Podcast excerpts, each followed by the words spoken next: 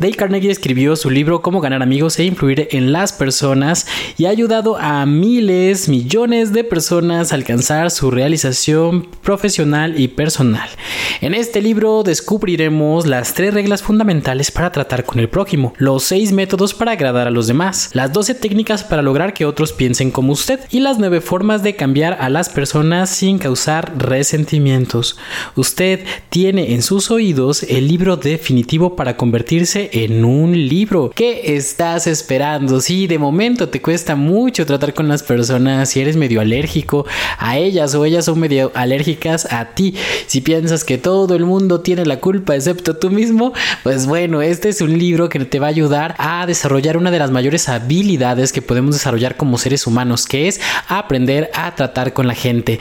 El 85% de tu éxito dependerá de esta habilidad. Si la tienes o no, pues habrá una diferencia en tus resultados. Sin más por el momento, comenzamos.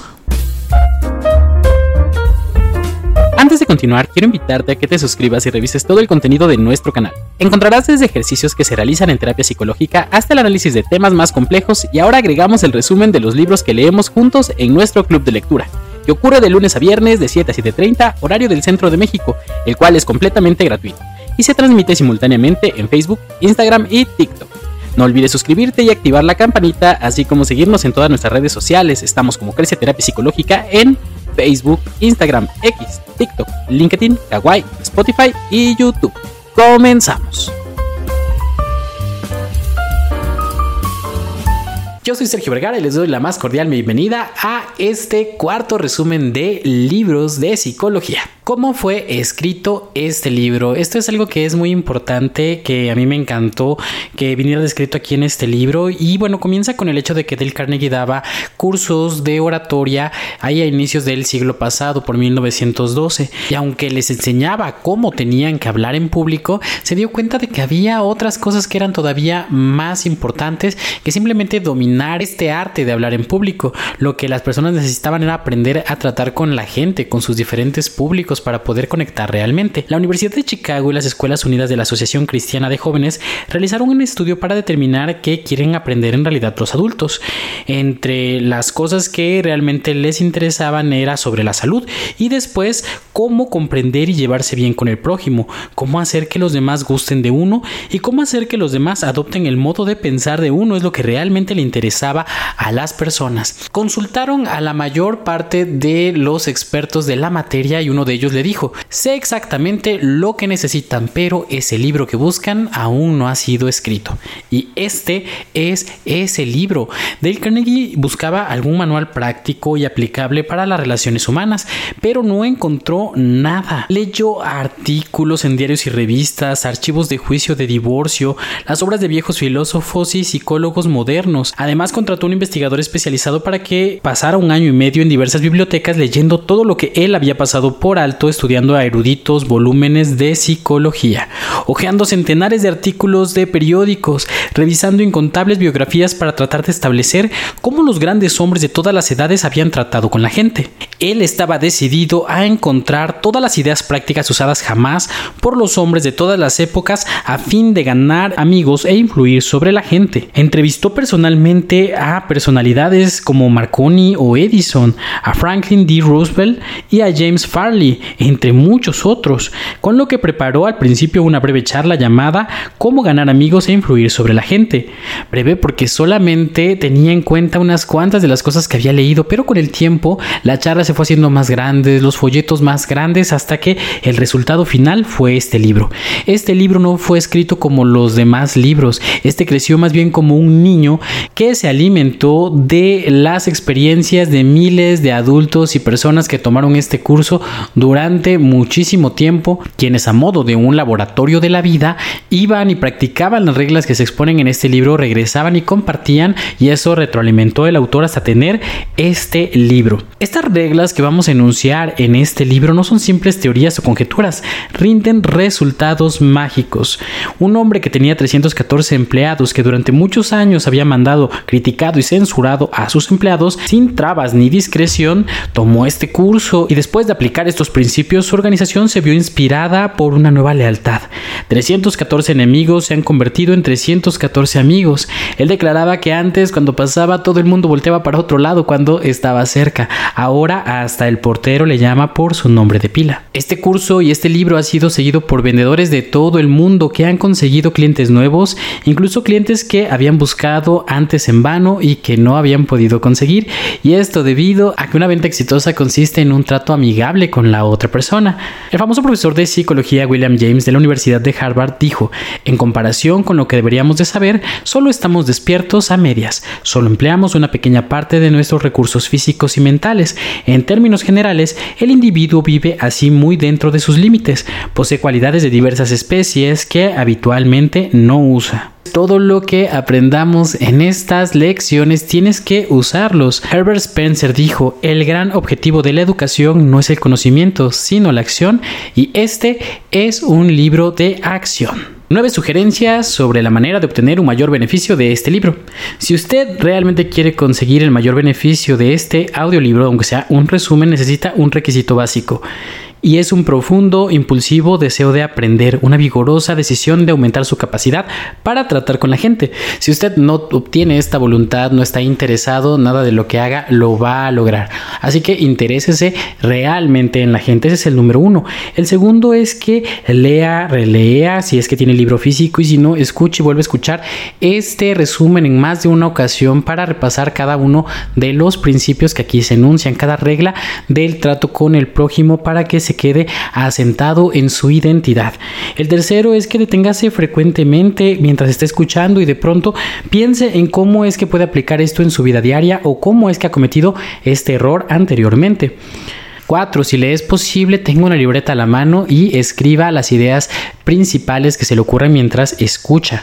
5. Vuelva a este libro cada que sea necesario. Yo he leído este libro muchísimas veces y cada vez que lo leo siempre encuentro algo nuevo, así que regrese a este y al libro original las veces que sean necesarias para aprender a tratar con las demás personas.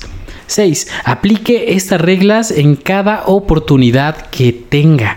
No espere a que sea el momento preciso. No espere a terminar este resumen. Si de pronto lo escucha en más de una ocasión o, de pronto dejó de utilizarlo en cuanto escuche uno de los principios, comience a aplicarlos. Este libro es de acción. 7. Ofrezca a su cónyuge, a su hijo o algún compañero de la oficina una moneda cada vez que lo sorprenda violando cierto principio. Del dominio de estas reglas haga un juego entretenido. 9. Una idea que viene aquí de un importante presidente del Banco de Wall Street es que tenía una costumbre y era que los sábados por la noche tomaba su cuaderno de citas, es decir, donde venía con todas las personas que se había reunido y revisaba y criticaba cada uno de sus actos. Se preguntaba, ¿qué errores cometí en esta ocasión? ¿Qué hice bien y en qué forma puedo mejorar mi proceder? ¿Qué lecciones puedo aprender de esta experiencia? ¿Por qué no ha de emplear usted un sistema similar para compulsar la forma en que aplica los principios tratados en este este resumen del libro. Y 9. Puede llevar un diario donde pueda registrar sus triunfos en la aplicación de estos principios, sea específico o específica, escriba los nombres, fechas y resultados. La elaboración de este historial le inspirará para realizar mayores esfuerzos y cuán fascinadores serán esas inscripciones cuando por casualidad la relea dentro de algunos años y se dé cuenta de cómo ha mejorado realmente. Entonces, no deje de seguir esta regla si quiere sacar un verdadero beneficio de escuchar, de dedicar estos minutos para aprender cómo tratar con la gente. Primera parte. Técnicas fundamentales para tratar con el prójimo. Una aportación que quiero hacer a este libro y es tal vez cómo me gustaría a mí que hubiera sido escrito es que me encantaría que en el índice en lugar de decir el nombre de los capítulos por ejemplo del primero que dice si quiere recoger miel no de puntapiés a la colmena y después tienes que leer todo el capítulo para poder entender la regla en la que se basa. Entonces en este caso me gustaría comenzar incluso los títulos de los capítulos que vamos a poner donde ponemos los tiempos de duración de cada uno de estos capítulos que a ustedes les va a permitir poder irse más rápido entre los diferentes capítulos es que vamos a poner el nombre de la regla como nombre del capítulo en lugar de lo que él sugería. Entonces, la regla número uno, no critique, no condene ni se queje. Recuerde que estamos aprendiendo técnicas fundamentales para tratar con el prójimo. Así que, si quiere recoger miel, no dé puntapiés a la colmena. Esta es la parte número uno. El 7 de mayo de 1937 en la ciudad de Nueva York se presenció una sensacional caza a un solo hombre, la persona más peligrosa en ese entonces de Nueva York. Era llamado Dos Pistolas Crowley.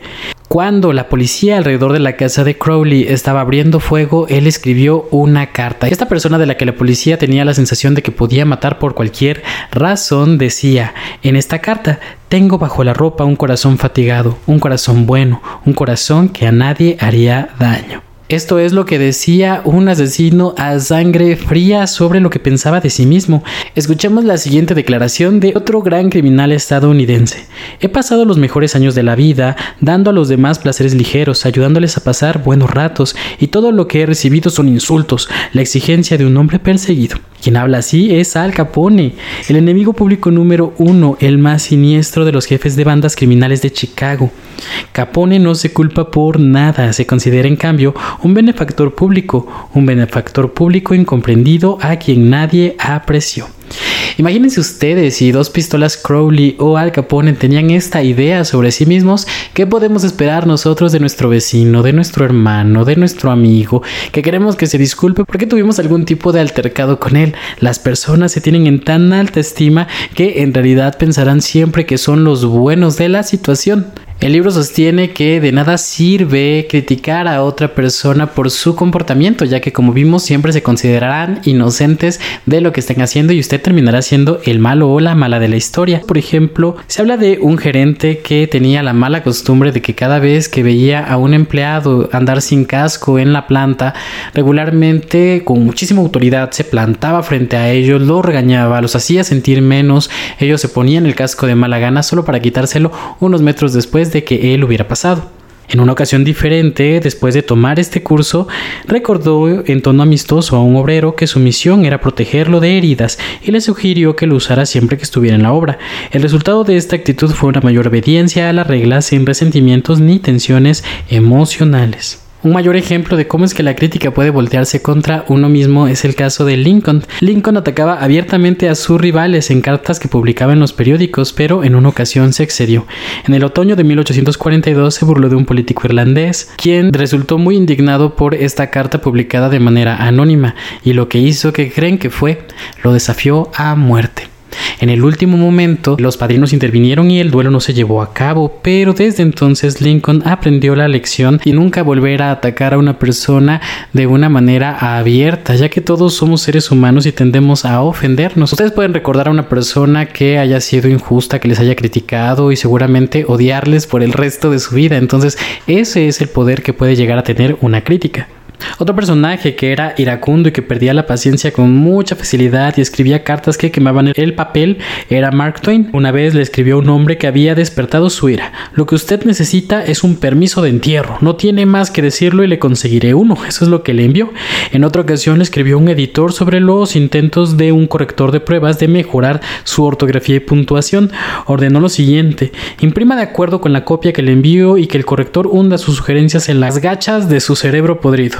Mark Twain se sentía mejor después de escribir estas cartas hirientes, que le permitían descargar presión y las cartas no hacían daño a nadie porque la esposa del escritor las desviaba secretamente, nunca eran despachadas, pero obviamente para que nosotros lo hagamos tendríamos que ponerlas en un cajón y esperar al día siguiente para ver si es que seguimos pensando lo mismo. En muchas ocasiones no nos atreveremos a mandarlo, incluso ahora con WhatsApp es mucho más probable que escribas un mensaje, lo dejes allí, no lo envíes con la fuerza del enojo que tienes en ese momento, sino que puedes esperar para ver si después lo sigues pensando igual, ya que en muchas ocasiones estos mensajes son simplemente de crítica. Si usted o yo queremos despertar mañana un resentimiento que pueda perdurar décadas y seguir ardiendo hasta la muerte, no tenemos más que hacer alguna crítica punzante. Con eso basta, por seguros que estemos de que la crítica sea justificada. Cuando tratamos con la gente debemos recordar que no tratamos con criaturas lógicas, tratamos con criaturas emotivas, criaturas erizadas de prejuicios e impulsadas por el orgullo y la vanidad. ¿Cuál era el secreto del éxito de Benjamin Franklin, quien fue un gran diplomático, embajador norteamericano en Francia? Era no hablaré mal de hombre alguno y de todos diré todo lo bueno que sepa. Cualquier tonto puede criticar, censurar y quejarse, y casi todos los tontos lo hacen, pero se necesita carácter y dominio de sí mismo para ser comprensivo y capaz de perdonar. Carlyle escribió, un gran hombre demuestra su grandeza por la forma en que trata a los pequeños. Bob Hover, un famoso piloto de pruebas y actor frecuente en espectáculos de aviación, en una ocasión volvía a su casa de Los Ángeles cuando de pronto su nave falló. Y se fue y casi estrelló y murió.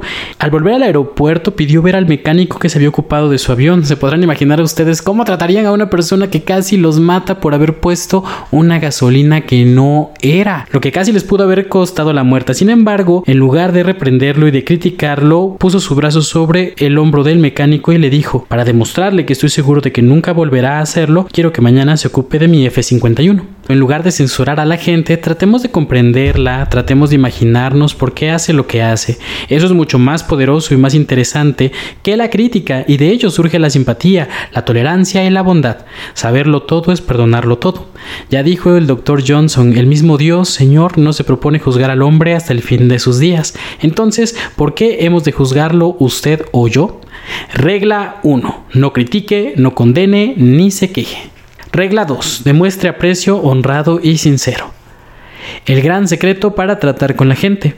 Solo hay un medio para conseguir que alguien haga algo. ¿Se ha detenido usted alguna vez a meditar sobre esto? Sí, hay un solo medio, y es que el prójimo quiera hacerlo. Recuerde que no hay otro medio más que con la voluntad de la persona. No sirve de nada el látigo ni la amenaza. Ya lo decía John Dewey, que el impulso más profundo de la naturaleza humana es el deseo de ser importante. Recuerde esta frase, el deseo de ser importante. Es muy significativa. La va a escuchar muy a menudo durante este resumen. Casi todas las personas queremos las mismas cosas. 1. Salud y conservación de la vida. 2. Alimento. 3. Sueño. 4. Dinero y las cosas que él compra el dinero. 5. Vida en el más allá. 6. Satisfacción sexual. 7. El bienestar de los hijos. Y 8. Un sentido de la propia importancia. Casi todas estas necesidades se ven complacidas en la vida, todas en verdad menos una. Pero hay un anhelo casi tan profundo, casi tan imperioso como el deseo de alimentarse y dormir, y ese anhelo se ve satisfecho muy rara vez. Es lo que Freud llamó el deseo de ser grande, o lo que Dewey llamó el deseo de ser importante. Así que ahí tenemos una de las principales razones por las cuales las personas se mueven, lo que siempre han estado esperando es el reconocimiento de que son personas dignas de ser. Este deseo de ser importante es lo que llevó a Dickens, por ejemplo, a escribir sus obras inmortales. Es lo que llevó a que Rockefeller reuniera millones y millones de dólares que jamás gastó. Este deseo hace que todos y todas pretendamos vestir de acuerdo con la última moda. Si usted me dice cómo satisface sus deseos de ser importante, le diré qué es usted.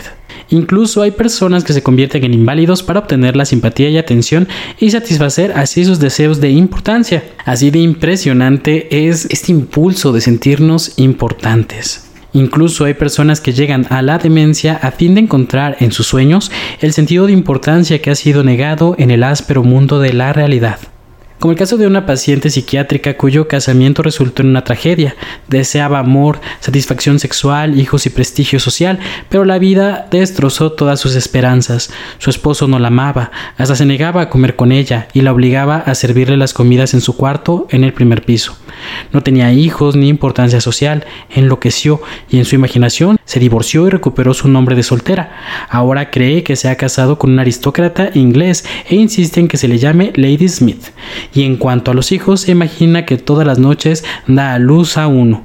Cada vez que visita al doctor le dice, anoche tuve un bebé. Esto verdaderamente es una tragedia, ya que en sus sueños ella tenía una felicidad que no podía alcanzar en la vida real.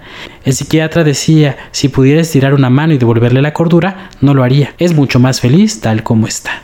Si algunas personas tienen tanta sed de importancia que llegan a la demencia, imaginemos los milagros que usted o yo podremos lograr si damos al prójimo una honrada apreciación de su importancia del otro lado de la demencia. Una de las primeras personas en el mundo norteamericano en ganar un salario de un millón de dólares anuales fue Charles Schwab, a quien Andrew Carnegie le pagaba esa tremenda cantidad apenas a los 38 años de edad que él tenía. ¿Por qué es que le pagaba esa cantidad enorme? ¿Acaso es que Schwab era un genio? No. ¿Porque sabía más que los otros técnicos acerca de la fabricación del acero? Tampoco. Charles Schwab trabajaba con muchísimas personas que sabían mucho más del proceso del acero que él. Sin embargo, él aseguraba que se le pagaba ese sueldo sobre todo por su capacidad para tratar con la gente. ¿Cómo lo hacía? Su secreto, en sus mismas palabras, serían, considero que el mayor bien que poseo es mi capacidad para despertar entusiasmo entre los hombres y que la otra forma de desarrollar lo mejor que hay en el hombre es por medio del aprecio y el aliento. No hay que mate tanto las ambiciones de una persona como las críticas de sus superiores. Yo jamás critico a nadie. Creo que se debe dar a una persona un incentivo para que trabaje. Por eso siempre estoy deseoso de ensalzar, pero soy remiso para encontrar defectos. Si algo me gusta, soy caluroso en mi aprobación y generoso en mis elogios. Al igual que Schwab, su jefe Andrew Carnegie tenía exactamente los mismos principios, elogiaba a sus semejantes en público y en privado. Tanto fue esto que lo llevó hasta su epitafio. En su tumba decía, aquí yace un hombre que supo cómo rodearse de hombres más hábiles que él. En el libro se cuenta la experiencia de un miembro de una clase de Carnegie que llegó muy preocupado porque los miembros de la iglesia de su esposa le dejaron una tarea y era que él escribiera seis cosas que ella pudiera hacer para mejorar como esposa. Dijo, el pedido me sorprendió. Francamente me habría sido fácil enumerar seis cosas que me habrían gustado ver cambiar en ella y estoy seguro de que ella podría haber hecho una lista de un millar de cosas que querría cambiar en mí, pero no lo hice. Le dije, déjame pensarlo y te daré una respuesta mañana.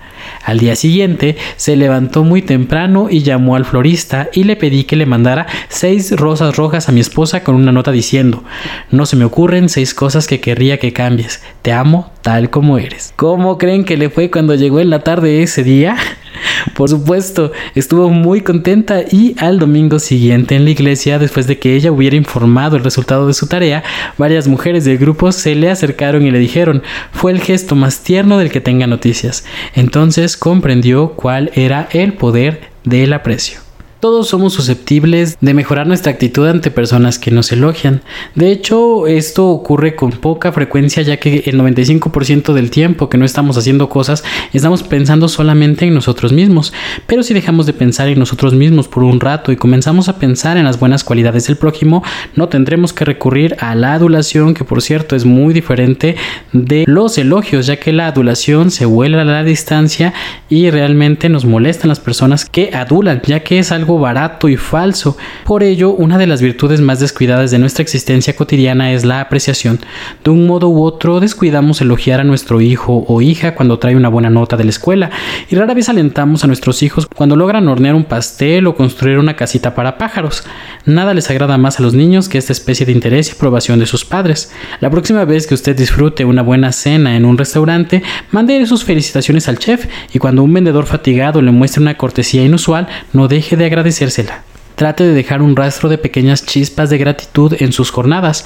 Le sorprenderá ver cómo encienden pequeñas llamas de amistad que vuelven a brillar en su próxima visita. Herir a la gente no solo la cambia, sino que es una tarea que nadie nos agradecerá. Hay un viejo dicho que Dale Carnegie tenía pegado en el espejo de su baño donde lo veía todos los días, y decía Pasaré una sola vez por este camino, de modo que cualquier bien que pueda hacer o cualquier cortesía que pueda tener para con cualquier ser humano, que sea ahora. No la dejaré para mañana, ni la olvidaré, porque nunca más volveré a pasar por aquí. Emerson dijo, todo hombre que conozco es superior a mí en algún sentido, en ese sentido aprendo de él. Así que olvidemos entonces la adulación, demos prueba de una apreciación honrada, sincera de esas cualidades de cada persona con la que nos crucemos en la vida. Seamos calurosos en la aprobación y generosos en el elogio, y la gente acogerá con cariño nuestras palabras y las atesorará y las repetirá toda una vida, años después de haberlas olvidado nosotros. Regla 2. Demuestre aprecio honrado y sincero. Regla 3. Despierten los demás un deseo vehemente. Quien puede hacer esto tiene al mundo entero consigo. Quien no puede, marcha solo por el camino. A mí me encantan sobremanera las fresas con crema, pero por alguna extraña razón a los peces les encantan las lombrices. Por lo tanto, si fuéramos a ir de pesca, ¿no les parece mucho más sensato poner sobre el anzuelo una lombriz para que el pez lo muerda o le pondrían fresas con crema? Es decir, nadie caería en el latino de poner en el anzuelo algo solamente porque a ti te interesa. Tiene que ser algo que le interese a la otra persona. Cuando le preguntaron a Lloyd George, primer ministro inglés durante la Primera Guerra Mundial, que cómo le había hecho para continuar en el ejército siendo que tantos otros habían desaparecido, dijo que era probable que se debiera al hecho de que había aprendido que era necesario poner en el anzuelo el cebo capaz de satisfacer al pez, es decir, en cada ocasión supo que necesitaba la otra persona. Hay una anécdota que cuenta Ralph Waldo Emerson en el que él y su hijo intentaban meter a un ternero al establo, pero cometieron el error común de pensar solamente en lo que ellos querían, así que empujaban, tironeaban al pobre ternero y no lograban hacer nada. Ninguno de los ensayos o libros que Emerson escribió le ayudó para poder resolver este asunto, hasta que una criada irlandesa tuvo el atino de colocar simplemente su dedo pulgar frente al ternero y ponérselo a forma de un pezón y el ternero empezó simplemente a chupar y chupar y caminar hacia donde ella estaba. Ella pensó en lo que quería el ternero. El acierto fue pensar justamente como lo haría a quien deseas convencer. Todos los actos que usted realiza desde que nació se deben a que usted quería conseguir algo, como la vez que donó para la Cruz Roja. Eso tampoco es una excepción a esta regla. Hizo esa donación a la Cruz Roja porque quería prestar ayuda, porque quería realizar un acto hermoso, altruista o divino. Si usted no hubiera querido alentar ese sentimiento más de lo que quería guardar el dinero, no habría hecho la contribución. La cuñada de Andrew Carnegie se quejaba ante él por el hecho de que sus dos sobrinos no le daban respuesta de cómo se encontraban en la escuela, en la universidad, ya que estaban demasiado ocupados con sus cosas. Andrew Carnegie le apostó 100 dólares a que conseguía una respuesta a vuelta de correo sin pedirla siquiera. Ella aceptó el reto. Carnegie escribió una carta a sus sobrinos donde mencionaba al pasar en una postdata el envío de 5 dólares para cada sobrino, pero no adjuntó el dinero. A vuelta de correo llegaron respuestas que agradecían al querido tío Andrew su atenta carta y ya saben ustedes el resto, ¿no? Seguramente para preguntarle dónde estaba ese dinero. Es decir, así sabiendo qué es lo que las otras personas aprecian, se logró conseguir en este caso la respuesta de estos sobrinos. Mañana usted también querrá persuadir a alguien de que haga algo. Antes de hablar, haga una pausa y pregúntese, ¿cómo puedo lograr que quiera hacerlo? Esa pregunta impedirá que nos lancemos impetuosamente a hablar inútilmente de todos nuestros deseos.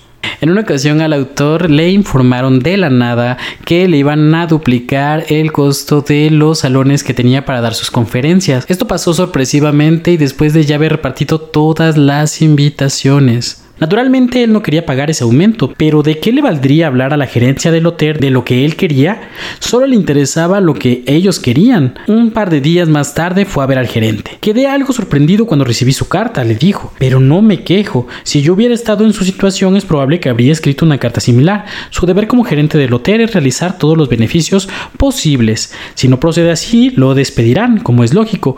Pero tomemos un papel y escribamos las ventajas y desventajas que resultarán para el hotel si insiste en este este aumento de alquiler. Bajo el título de Ventajas, escribió las palabras Salón Libre. Luego dijo, Tendrá ustedes la ventaja de quedarse con el salón de baile para alquilarlo para bailes y convenciones.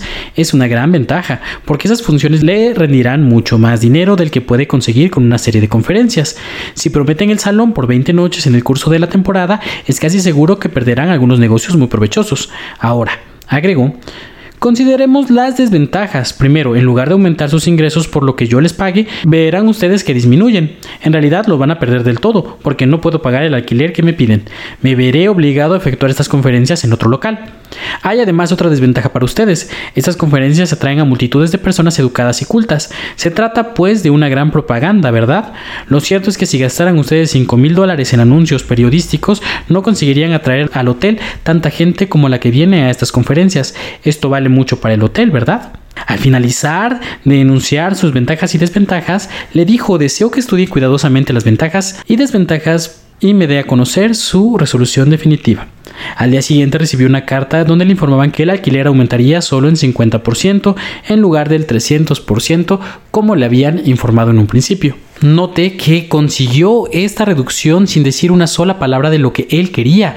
No habló más de lo que quería el hotel y cómo podría lograrlo. Imagínense que él hubiera llegado y le hubiera dicho, ¿qué es eso de aumentarme el alquiler en 300% cuando sabe que ya se han impreso y repartido las entradas y efectuó todos los anuncios? 300%, absurdo, no lo voy a pagar. ¿Qué habría ocurrido entonces? Sencillamente habría comenzado una discusión y ya sabemos cómo terminan las discusiones. Aunque hubiera convencido al gerente de su error, su orgullo habría hecho difícil que él se diera. Si por escuchar este resumen del libro usted ganara una sola cosa y fuera una creciente tendencia a pensar siempre según el punto de vista de la otra persona y ver las cosas desde ese ángulo, si usted consigue tan solo eso de este resumen, bien podría decir que ha subido un peldaño más en su carrera. Ver desde el punto de vista de la otra persona no significa que manipules a estas personas. Aquello que tú propones debe de ser de mutua satisfacción para ti y para la otra persona. En todo caso, si no sería solamente manipulación. William Winter señaló una vez que la expresión del yo es la necesidad dominante del carácter humano. ¿Por qué no hemos de recurrir a la misma psicología en los negocios? Por ejemplo, cuando tenemos una idea brillante, en lugar de hacer que la otra persona piense que es nuestra, ¿por qué no dejarle que prepare esa idea por sí mismo? Entonces considerará que es idea suya, le encantará y con toda seguridad la aplicará. Recordemos, primero despertar en el prójimo un franco deseo. Quien pueda hacerlo tiene al mundo entero consigo. Quien no puede, marcha solo por el camino. Regla 3. Despierten los demás un deseo vehemente. El resumen del resumen de las tres técnicas fundamentales para tratar con el prójimo. Regla 1. No critique, no condene ni se queje. Regla 2. Demuestre aprecio honrado y sincero.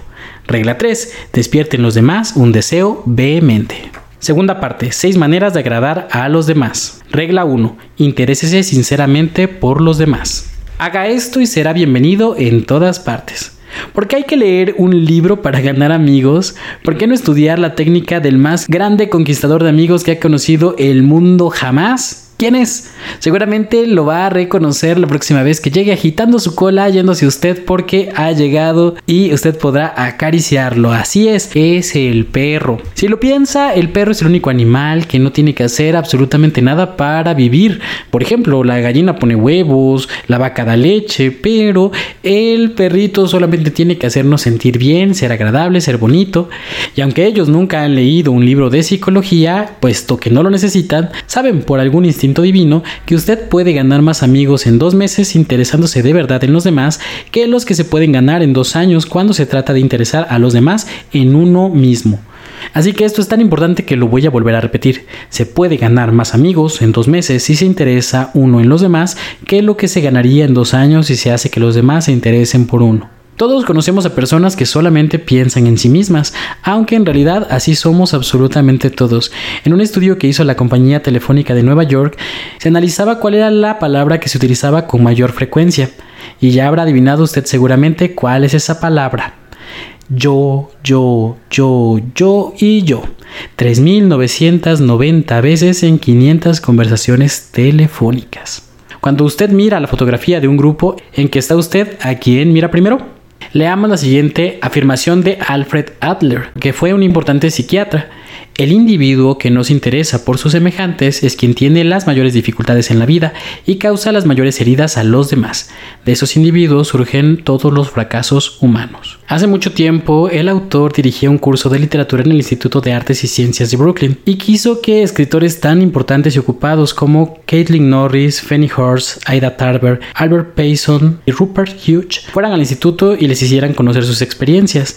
Les escribieron cartas diciendo que admiraban sus obras y que les interesaba profundamente obtener sus consejos y conocer los secretos de sus triunfos. Cada una de esas cartas estaba firmada por unos 150 estudiantes. Decían comprender que sabían lo ocupados que estaban, por eso acompañaba una lista de preguntas para que la respondieran con referencia acerca de ellos y de sus métodos de trabajo.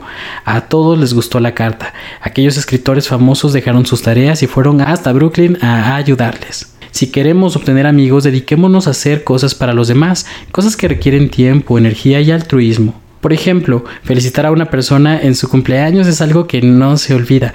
Dale Carnegie tenía por costumbre que cuando conocía a una persona, aunque no tenía ningún tipo de fe en la astrología, empezaba por preguntarles cuándo cumplían años. Entonces, la otra persona le decía, por ejemplo, el 24 de noviembre. Él decía para sus adentros 24 de noviembre, 24 de noviembre, y en cuanto su amigo se daba a la espalda, escribía su nombre y su cumpleaños. Después en casa pasaba sus datos a un libro especial. Al comienzo de cada cada año escribía esas fechas y nombres en las hojas de su calendario, de modo que le prestaba atención automáticamente. Cuando llegaba el día enviaba una carta o telegrama. Qué buena impresión causaba.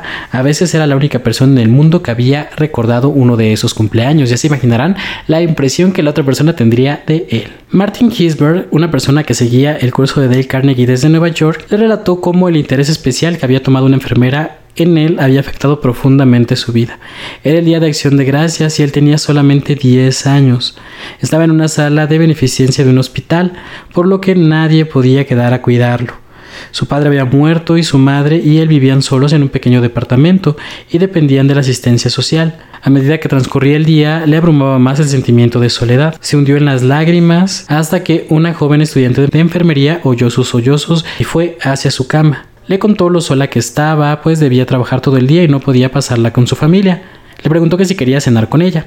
Trajo dos bandejas de comida, pavo, puré de papas, salsa de fresas y helado de crema de postre. Le habló un rato y trató de calmar sus temores. Aun cuando su hora de salida era a las 4 de la tarde, se quedó con él hasta casi las 11 de la noche. Jugó a varios juegos con él y se marchó hasta que se quedó dormido. Desde entonces no ha pasado un solo día de gracias en toda su vida sin recordar ese día, así como la frustración, miedo y soledad que sintió y la calidez y ternura de la desconocida que hizo que se momento fuera soportable. Si usted quiere gustar a otros, si quiere tener amigos de verdad, si quiere ayudar a otros al mismo tiempo que se ayuda a usted mismo, no olvide esto.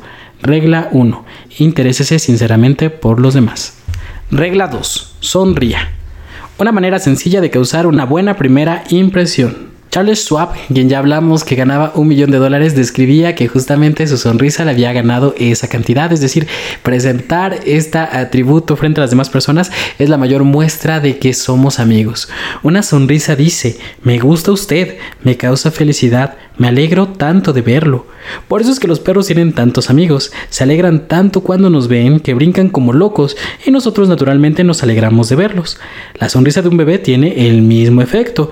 ¿Ha estado usted en algún consultorio donde todo el mundo está malhumorado? Entra un niñito y tiene una de esas sonrisitas tan características de estas criaturitas que se imagina que harían todos. Pues sí, seguramente todos sonreirían, se distraerían, le harían ahí cuchicuchi o cualquier cosa porque eso es justamente lo que hace los bebés, lo que hace la sonrisa. El profesor James McConnell, psicólogo de la Universidad de Michigan, expresó sus sentimientos sobre una sonrisa. La gente que sonríe tiende a trabajar, enseñar y vender con más eficacia y a crear hijos más felices. En una sonrisa hay mucha más información que en un gesto adusto. Es por eso que en la enseñanza es mucho más eficaz el estímulo que el castigo. El efecto de la sonrisa es tan poderoso que compañías de teléfonos de Estados Unidos tienen un programa llamado Poder Telefónico, en el que sugerían a todas las personas que usaran el teléfono sonreír antes de contestar, ya que la sonrisa puede ser transmitida por la voz al interlocutor. Así que inténtenlo la próxima vez que levanten el teléfono para contestar. Antes de hablar, hagan una sonrisa y observen qué diferente es cómo ustedes le contestan a la otra persona y cómo toman todo lo que la persona les puede decir. En un gran almacén de la ciudad de Nueva York, reconociendo la presión del trabajo durante la temporada de Navidad por la que pasaban sus empleados, decidió exponer una filosofía casera en su publicidad a los clientes, el valor de la sonrisa. Decía lo siguiente, no cuesta nada, pero crea mucho enriquece a quienes reciben sin empobrecer a quienes dan. Ocurre en un abrir y cerrar de ojos, y su recuerdo dura a veces para siempre. Nadie es tan rico que pueda pasarse sin ella, y nadie tan pobre que no pueda enriquecerse por sus beneficios. Crea la felicidad en el hogar, alienta la buena voluntad en los negocios, y es la contraseña de los amigos. Es descanso para los fatigados, luz para los decepcionados, salud para los tristes, y el mejor antídoto contra las preocupaciones. Pero no puede ser comprada, pedida, prestada o robada, porque es algo que no rinde beneficio a nadie a menos que sea brindada espontánea y gratuitamente. Y si es en la extraordinaria afluencia de último momento de las compras de Navidad, alguno de nuestros vendedores está demasiado cansado para darle una sonrisa, podemos pedirle que nos deje usted una sonrisa suya, porque nadie necesita tanto una sonrisa como aquel a quien no le queda ninguna que dar. Regla 2. Sonría. Regla 3. Recuerde que para toda persona su nombre es el sonido más dulce e importante en cualquier idioma. Si no hace esto usted, va a pasarlo mal. Allá por 1898 había muerto un niño. Estaban preparándose los funerales cuando Jim Farley fue al establo para enganchar al caballo, el cual de pronto empezó a juguetear lanzando cosas al aire y mató de una patada a Jim Farley. Ese día hubieron dos funerales. Jim Farley dejó en el mundo a su viuda y tres hijos y unos centenares de dólares de seguro. Su hijo mayor Jim tenía entonces 14 años y fue a trabajar a un horno de ladrillos, a cargar arena y a volcarla en los moldes y dar vuelta a los ladrillos para secarlos al sol. Jamás asistió a una escuela secundaria, pero antes de cumplir los 46 años de edad, cuatro universidades le habían acordado grados honorarios, había asumido la presidencia del Comité Nacional del Partido Demócrata y el cargo de director general de Correos de los Estados Unidos. En una ocasión el autor lo entrevistó y le preguntó que cuál era el secreto de sus triunfos. Él dijo trabajar mucho. El autor le contestó no haga bromas. Entonces le preguntó cuál creía a su juicio que era la razón de sus triunfos. Entiendo, le respondió. ¿Qué recuerda usted el nombre de pila de diez mil personas? No, se equivoca usted, repuso Farley. Recuerdo el nombre de pila de cincuenta mil personas. Este es precisamente también la característica que llevó a Franklin D. Roosevelt a la Casa Blanca. Durante varios meses antes de empezar su campaña presidencial, Roosevelt escribió centenares de cartas por día a personas residentes en toda la extensión de los estados del oeste y del noreste. Luego subió a un tren y durante 19 días recorrió 12.000 millas en 20 estados viajando en tren, coche, automóvil y canoa. Solía llegar a una aldea, reunirse con un grupo de personas para el desayuno, el almuerzo, el té y la comida, y conversar con ellas francamente. Luego emprendía otra etapa de su viaje. Tan pronto como estuvo de regreso, escribió a un hombre de cada población que había visitado para pedirle una lista de todas las personas con quienes había hablado en cada ocasión. La lista final tenía miles y miles de nombres y a cada persona de esta lista le rindió un sutil agasajo de enviarle una carta personal, las cuales decía simplemente querido Bill, querida Jane y firmaba simplemente por su nombre de pila. Descubrió al principio de su vida que el común de los hombres se interesa más por su propio nombre que por los demás de la tierra. Si recuerda ese nombre y se lo pronuncia con frecuencia, se ha rendido a su dueño un halago sutil y muy efectivo. Pero si se olvida o se escribe mal ese nombre, queda uno en gran desventaja. Había un hombre que solía almorzar siempre en la misma cafetería y notó que la mujer que trabajaba en el mostrador siempre tenía mal ceño. Siempre se formaba en la misma fila y al llegar con ella pesaba el jamón en una pequeña balanza y agregaba una hoja de lechuga a un plato con un puñado de papas fritas. Al día siguiente hizo algo diferente y fue que se fijó en la etiqueta con su nombre en el delantal, le sonrió y le dijo Hola Eunice y después le pidió el emparedado que siempre pedía. Y en esa ocasión la mujer se olvidó de la balanza, puso una pila de fetas de jamón, tres hojas de lechuga y una montaña de papas fritas que se le caían del plato. Deberíamos tener presente la magia que hay en un nombre y comprender que es algo propio exclusivamente de esa persona y de nadie más. El nombre pone aparte al individuo, lo hace sentir único entre todos los demás. La información que damos o la pregunta que hacemos toma una importancia especial cuando le agregamos el nombre de nuestro interlocutor, desde la camarera hasta el principal ejecutivo de una empresa. El nombre obrará milagros cuando tratamos con la gente. Regla 3. Recuerde que para toda persona su nombre es el sonido más dulce e importante en cualquier idioma. Regla 4. Sea un buen oyente. Anime a los demás a que hablen de sí mismos. La fácil manera de convertirse en un buen conversador. Dale Carnegie cuenta la ocasión en que fue invitado a jugar bridge en la casa de algunos amigos. Él no jugaba y había otra señora rubia que tampoco lo hacía. Ella se enteró de que él había viajado por muchos lugares de Europa y le dijo, oh señor Carnegie, quiero que me hable de todos esos lugares que ha visitado usted. Al sentarse en el sofá, le hizo saber que acababa de regresar de un largo viaje por África, efectuado en compañía de su esposo. África, exclamó. Qué interesante, siempre he querido ver África, pero salvo una vez que estuve 24 horas en Argel, no lo he conseguido jamás. Dígame, ¿visitaron la región de la Casa Mayor? Sí, qué hermosura, cómo le envidio. Hábleme de África. 45 minutos habló la dama y él no volvió a usar su turno para hablar. Ella no quería oírlo hablar de sus viajes, todo lo que quería era un oyente interesado para poder revelar su yo y narrar todas sus experiencias. ¿Es una persona extraordinaria? Claro que no. La mayoría de las personas somos como ella. También habla sobre un botánico con el que él se encontró, el cual le parecía sumamente interesante. De la nada empezó a hablar sobre jardines, la vida vegetal y cosas asombrosas acerca de la humilde papa. Aunque había muchísimas otras personas, él violó todos los cánones de la cortesía, ignoró a todos los demás y habló horas y horas con el botánico. Llegó a la medianoche, se despidió de todos y se marchó.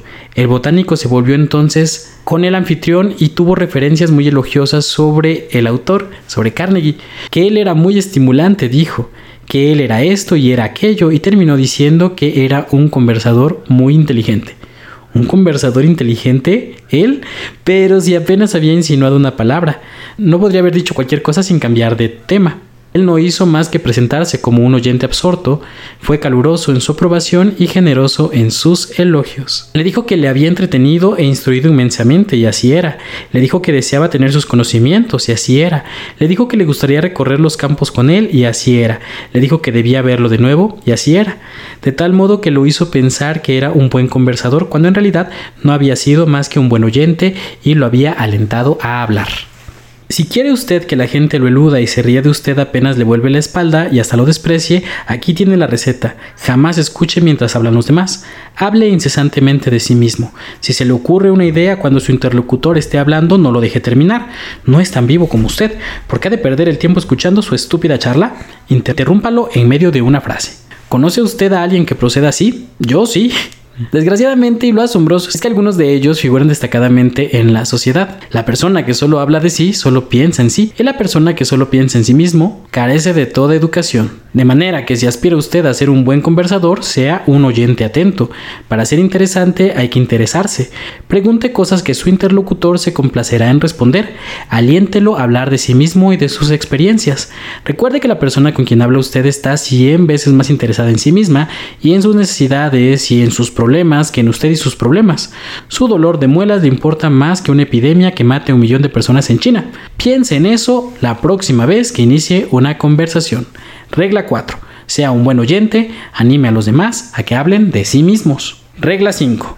Hable siempre de lo que interesa a los demás. ¿Cómo interesar a la gente? Roosevelt decía que el camino real hacia el corazón de un hombre es hablarle de las cosas que más apreciadas le son. El ensayista Lyon Phelps aprendió esta lección al comienzo de su vida. Cuando tenía solo 8 años y se encontraba en un fin de semana de visita en la casa de su tía Libby Lindsay en Stratford, Llegó una noche un hombre maduro y después de un cortés saludo volcó su atención sobre él. Por aquel entonces le entusiasmaban los botes y los barcos, y el visitante trató ese tema de una manera que le pareció sumamente interesante. Cuando se retiró, habló de él con entusiasmo a su tía. Qué buen tipo y cómo se interesaba por la navegación. Su tía le informó que era un abogado de Nueva York, que no tenía interés alguno en botes ni en barcos.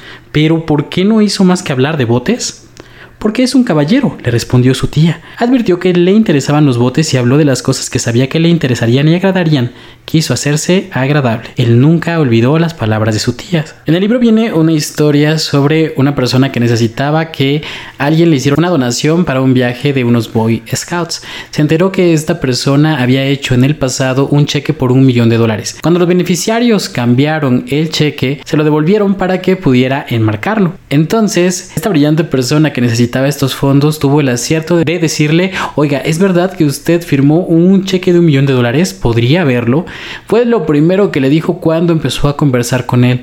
La otra persona, muy orgullosa de su logro, le llevó, le platicó, le contó cómo es que pasó todo esto, hasta que de pronto le pregunta, por cierto, ¿a qué venía usted? Y le pidió que le ayudara a enviar a uno de los chicos a ese viaje a Europa, a lo que él rebasó sus expectativas y envió a los cinco, con algunos otros adicionales. Pero si él no hubiese descubierto primero el interés principal de ese hombre y no le hubiera hablado de ello primero, no habría encontrado que lo pudiera convencer tan fácil.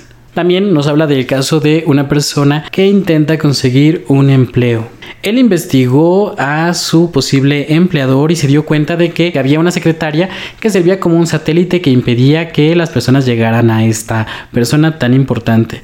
Cuando tuvo la oportunidad de hablar con ella y después de haberse dado cuenta que todos los intereses de este patrón estaban concentrados en actividades tras el poder y el dinero, le dijo a ella que tenía una proposición para él que podía resultar en un crédito financiero y político. Ella se interesó, además de que cuando tuvo la oportunidad de hablar con ella le habló sobre su participación constructiva en el éxito de su patrón.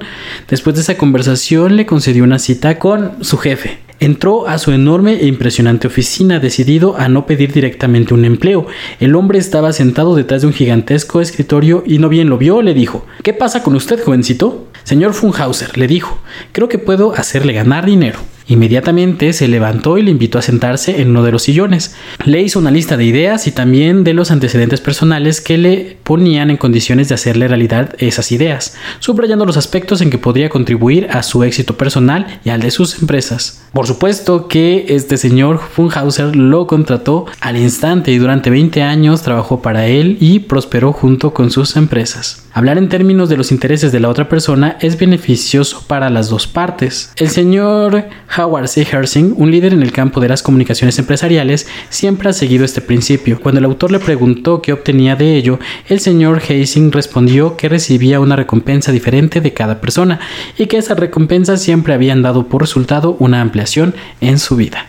Regla 5. Hable siempre de lo que interesa a los demás. Regla 6. Haga que la otra persona se sienta importante y hágalo sinceramente cómo hacerse agradable ante las personas instantáneamente. Estaba el autor esperando en una cola para registrar una carta en la oficina de correos. Notó que el empleado de la ventanilla estaba aburrido en su tarea. Se lo imaginó pesando sobres, entregando los sellos, dando el cambio, escribiendo los recibos, la misma faena monótonamente año tras año. Se dijo, voy a tratar de agradar a este hombre. Evidentemente, para conseguirlo debía decir algo agradable, no de sí mismo, sino de él. ¿Qué hay en él que se pueda admirar honradamente? A veces es difícil responder a esto, especialmente cuando se trata de extraños, pero en este caso le resultó fácil. Instantáneamente vio algo que no podía dejar de admirar, su cabello. Mientras el empleado pesaba su sobre, exclamó con entusiasmo, ¿Cuánto me gustaría tener el cabello como usted? Alzó la mirada sorprendido, pero con una gran sonrisa. Sí, pero ahora no lo tengo tan bien como antes, contestó modestamente. Le aseguró que si bien había perdido tal vez un poco de su brillo, seguía siendo magnífico. Él le dijo, su última frase fue, mucha gente ha admirado mi cabello y muy probablemente esta persona se haya ido a almorzar muy muy muy contenta y le presumió seguro a sus amigos y conocidos que alguien había admirado su cabello y que le había dicho que era muy hermoso. En alguna ocasión relató este episodio en público y un hombre le preguntó ¿Qué quería usted de aquel empleado? Si somos tan despreciables y egoístas que no podamos irradiar algo de felicidad y rendir un elogio honrado sin tratar de obtener algo a cambio, si nuestras almas son de tal pequeñez, iremos al fracaso, a un fracaso merecido. Sin embargo, él sí quería algo de este empleado, era algo inapreciable y lo obtuvo. Obtuvo la sensación de haber hecho algo por él sin que él pudiera hacer nada en pago. Esa es una sensación que resplandece en el recuerdo mucho tiempo después de transcurrido el incidente. Recuerde lo que dijo William James, el principio más profundo en el carácter humano es el anhelo de ser apreciado. Este es el impulso que ha dado origen a la civilización misma. Usted quiere la aprobación de todos aquellos con quienes entra en contacto, quiere que se reconozcan sus méritos, quiere tener la sensación de su importancia en su pequeño mundo, no quiere escuchar adulaciones baratas sin sinceridad, pero anhela una sincera apreciación. Quiere que sus amigos y allegados sean, como dijo Charles Schwab, calurosos en su aprobación y generosos en su elogio. Todos nosotros lo deseamos. Obedezcamos pues la regla de oro y demos a los otros lo que queremos que ellos nos den. ¿Cuándo? ¿Dónde? ¿Cómo? La respuesta es siempre, en todas partes. George Eastman, famoso en relación con las cámaras Kodak, inventó la película transparente que hizo posible la cinematografía actual. Reunió una fortuna de 100 millones de dólares y llegó a ser uno de los más famosos hombres de negocios de la Tierra. A pesar de todo esto, anhelaba que se reconocieran sus méritos tanto como usted y yo. En alguna ocasión decidió construir la escuela de música de Eastman en Rochester. El señor James Adamson quería obtener el pedido de las butacas para los dos edificios. Después de comunicarse telefónicamente con el arquitecto encargado de los planos, el señor Adamson fijó una entrevista con el señor Eastman en Rochester. Cuando llegó allí, el arquitecto le dijo, sé que usted quiere obtener este pedido, pero desde ahora le advierto que no tendrá ni un asomo de probabilidad si hace perder más de cinco minutos de tiempo al señor Eastman. Está muy ocupado, dígale rápidamente pues lo que quiere y márchese. Adamson estaba dispuesto a seguir el consejo. Cuando se le hizo entrar al despacho, notó al señor Eastman doblado sobre una pila de papeles que tenía encima del escritorio. Enseguida, alzó los ojos, se quitó los anteojos y caminó hacia el arquitecto y el señor Adamson diciendo Buen día, caballeros, ¿qué puedo hacer por ustedes? Cuando le tocó hablar, el señor Adamson le dijo, mientras esperábamos que usted se desocupara, el señor Eastman, he podido admirar esta oficina. Le aseguro que no me importaría trabajar si tuviera para ello una oficina así. Ya sabe usted, me dedico a los trabajos de decoración interior en madera y jamás había visto una oficina más hermosa. Eastman le dijo, me hace recordar usted algo que casi tenía olvidado. Es hermosa, ¿verdad? Me gustaba cuando recién construida, pero ahora llego con muchas cosas en la cabeza y no me fijo siquiera en la oficina durante muchas semanas. Adamson hizo importantes observaciones y meticulosas sobre los detalles de los adornos, y mientras andaban por la habitación admirando el ambiente, se detuvieron junto a una ventana y George Eastman con su voz suave, modesta, señaló algunas de las instituciones por cuyo intermedio trataban de ayudar a la humanidad. Después de eso, Adamson lo interrogó largamente acerca de sus primeras luchas para iniciarse en los negocios y el señor Eastman habló con franqueza de la pobreza de su niñez. Relató cómo su madre viuda había atendido una casa de pensión mientras él trabajaba en una compañía de seguros. James Adamson había entrado en la oficina de Eastman a las 10:15 con la advertencia de que no debía estar más de cinco minutos, pero pasó una hora, pasaron dos horas y seguían hablando. Por fin George Eastman se volvió a Adamson y le dijo la última vez que estuve en el Japón compré unas sillas, las traje y las puse en la Galería del Sol, pero el sol ha despellejado la pintura y el otro día fui a la ciudad, compré pintura y pinté yo mismo las sillas. ¿Le gustaría ver qué tan bueno soy como pintor? Bueno, venga a casa a almorzar y le mostraré. Después de asistir a la casa del señor Eastman, díganme ustedes, pónganos en los comentarios, ¿creen que Adamson consiguió ese pedido de butacas? Por supuesto que sí. Desde aquel día hasta la muerte del señor Eastman, James Adamson fue un íntimo amigo suyo. También está la historia de una empleada que deseaba renunciar ante un hombre que según él le había dado absolutamente todo, había sido justo con ella, sin embargo, al ser una amiga además de una empleada era posible que la hubiera descuidado un poco y le hubiera exigido más que a sus otros empleados. Por supuesto que él no podía aceptar la renuncia de su empleada tan preciada, así que la llevó aparte y le dijo, Paulette, debe entender que no puedo aceptar su renuncia. Usted significa mucho para mí y para la compañía, y es tan responsable como lo soy yo mismo del éxito de nuestro restaurante. Después repitió lo mismo delante de todas las personas del personal y reiteró la confianza con toda su familia presente. Paulette retiró su renuncia y ahora podía confiar en ella más que nunca. También se tomó el trabajo de expresarle periódicamente su aprecio por lo que hace y reiterarle lo importante que es para él y para el restaurante. Hábleles a las personas de ellas mismas, dijo Disraeli, uno de los hombres más astutos que han gobernado el imperio británico, y lo escucharán por horas. Regla 6. Haga que la otra persona se sienta importante y hágalo sinceramente. El resumen de la parte 2. 6 maneras de agradar a los demás. Regla 1. Interésese sinceramente por los demás. Regla 2. Sonría. Regla 3. Recuerde que para toda persona su nombre es el sonido más dulce e importante en cualquier idioma. Regla 4. Sea un buen oyente. Anime a los demás a que hablen de sí mismos. Regla 5. Hable siempre de lo que interese a los demás. Regla 6. Haga que la otra persona se sienta importante y hágalo sinceramente. Y hasta aquí llegamos con esta primera parte del resumen del libro Cómo ganar amigos e influir en las personas. Me encantó esta idea de relatarles estas anécdotas que nos pone aquí Dale Carnegie para que comprendamos cómo es que podemos tratar con el prójimo a través de reglas fundamentales y también cómo agradar a los demás. Recuerda que si usted no agrada a los demás, pues es muy difícil que ellos hagan lo que usted quiere. Incluso cuando usted intenta vender, necesita caerle bien a la otra persona, necesitan confiar en usted para que quieran hacer cualquier tipo de trato, desde ser su empleado hasta ser su novio o novia, hasta ser su amigo. En todas las ocasiones nos estamos vendiendo ante las demás personas y necesitamos caerles bien. Por esa razón es que es tan importante leer este libro que la verdad es que yo me siento muy honrado y muy orgulloso de poder hacer este primer resumen. ¿Por qué lo vamos a dividir en dos? Primero que nada para ver si es que las personas están llegando hasta el final de los audiolibros, es decir, no mencionamos al principio de este capítulo que este libro es solamente la mitad del libro, sino que queremos ver si realmente llegaron hasta acá y pónganos en los comentarios, queremos la segunda parte para que mencionemos las 12 técnicas para lograr que otros piensen como usted y conozcan las 9 formas de cambiar a las personas sin causar resentimiento. Si ustedes quieren ponerlo, pongan en los comentarios, queremos la segunda parte. Si ustedes escriben muchos, queremos la segunda parte, entonces haremos esas dos partes adicionales que les ayudarán a tratar con el prójimo. El momento estamos muy agradados y les sigo invitando a que se incorporen a nuestro club de lectura, que por cierto, ahora va a ser exclusivo de TikTok y de Facebook. Vamos a estar transmitiendo en diferentes perfiles de Facebook, pero vamos a orientarlo hacia esta red social. Por lo tanto, búsquenos como Crece Terapia Psicológica, tanto en Facebook como en TikTok, en donde vamos a estar transmitiendo en vivo a las 7 de la noche, horario del centro de México, los libros que estamos leyendo en este momento. En el momento de grabar este resumen, estamos en el libro número 9, Despertando al Gigante Interior de Tony Robbins. Todos estos nueve libros que hemos elegido, ustedes los han elegido a través de sus votaciones. Así que no se les olvide seguirnos aquí y en todas las demás redes sociales para que podamos seguir compartiendo y creciendo juntos. Desde 9 Oriente 1611, yo soy Sergio Vergara y nos vemos en el próximo resumen.